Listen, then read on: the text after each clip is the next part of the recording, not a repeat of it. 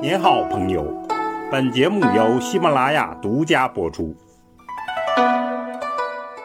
听段子学书法，我们继续说书体段子。上次讲经文演变第三步，出现了各地天女散花的局面。与这个奇葩局面并行，还有更惊人的好戏。多彩墨迹藏真相，所有的真相其实都藏在书法史中，而且呢一再重演，只是需要我们一双锐利的目光。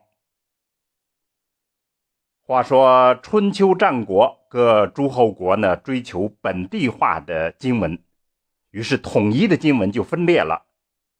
而同时还有一种重要现象，就是青铜器之外的其他材料上迥然不同的书法探索，就包括竹木简、丝帛、玉片，还有钱币、印玺、砖瓦、翻信等等很多形式。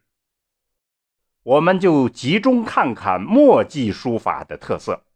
这里面大有文章。我们先说郭店老子所代表的楚简。道家的思想在楚国是主流，姿祀、鬼奇这样的道家思想呢，与楚地的巫术神秘文化，孕育着上奇的楚国书风。书写起来呢，轻松自由。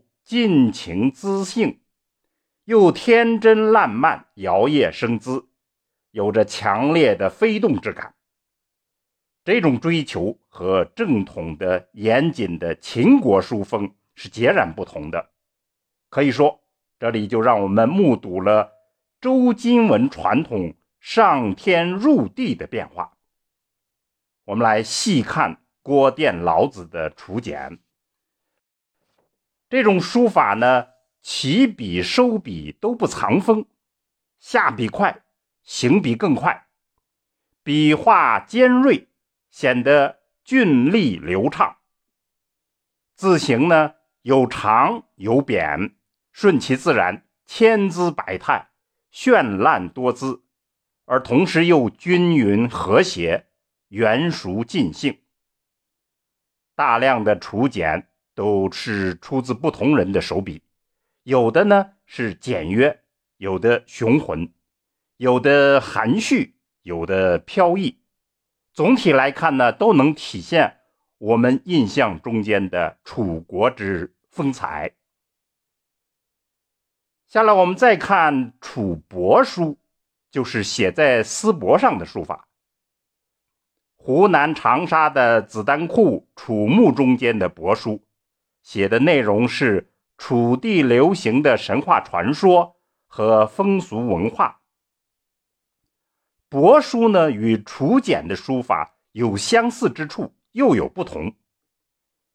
竹简这种材料写起来呢比较轻松随性，因为它比较简单。而缣帛呢则不同，它是珍贵材料，而且吸水性又强。书写起来明显的比较缓慢，也比较认真，更显得细致。整体来看，帛书排列呢规范整齐，而又不失其自然滋放之色。字体大多是扁平，横向取势，对称均衡，端正严肃，而笔法圆润流畅。在粗细变化中间流畅出楚风的秀美。我们比较一下楚简和楚帛书的传承与微妙的变化，就非常有意味。那么这种意味，我们后面再细说。我们再看另一种，春秋战国诸侯国之间流行一种盟誓。于是就出现了侯马盟书，相近的还有温县盟书。那么古代的盟书呢，是杀生的血来书写的，而此时呢，已经是改为红色的颜料来书写了。书写的字呢是晋国的官方文字，写在玉圭上。玉圭就是上尖下方的玉器，是用于祭祀、盟誓等这样的大事上。一般呢，书写两件，一件要埋在地下，以取信于鬼神，就是说是给鬼神看的。侯马盟书的书法简率潦草，可以称为草篆。毛笔手书的特色很明显，字形活泼多变，娴熟流畅，大多笔锋外露。收笔又自然回勾，在已经发现的五千片书法中间，有的是朱红，有的是黑色，是出自于不同人的手笔，风格不同。大多呢都舒展自如，犀利简率。与前面说的楚简和楚帛来比，那么玉片上的这种墨迹。就是另一番风致了。下来，我们就简单分析一下楚简、帛书和玉片蒙书上的墨迹演变的规律。前面我们讲了，西周晚期的成熟经文，就是我们所说的第三次演变的那种经文，基本上是竖长的，就是说纵向取势。春秋战国时候，各诸侯国都在本地化，但却都保持了竖长字形，甚至还夸张了这样一个特性。而我们这里看到的墨迹书法，却出现了扁平为主的字形，横向趋势，这是很重要的信息。为什么呢？竖长，这是篆书的特征。而扁平是隶书的特征，一般学术界都认为此时的字形是篆隶之间的过渡体。其实，隶书的概念还不存在，手写墨迹出现横向取势、扁平字形，完全是实用的必然。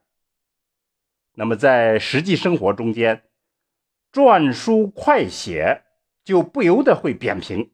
从而方便提高速度。于是，铸造的金文保持正统的竖长，而同时呢，手写墨迹又自然变作了横扁。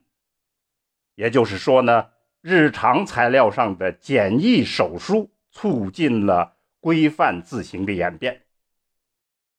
这一现象其实持续了很久。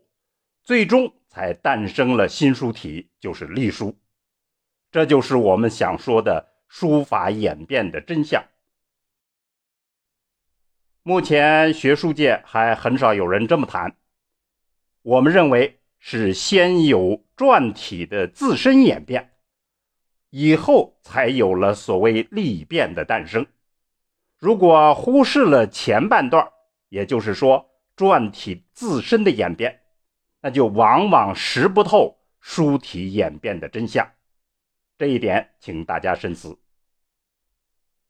好，听段子学书法，我们下次再见。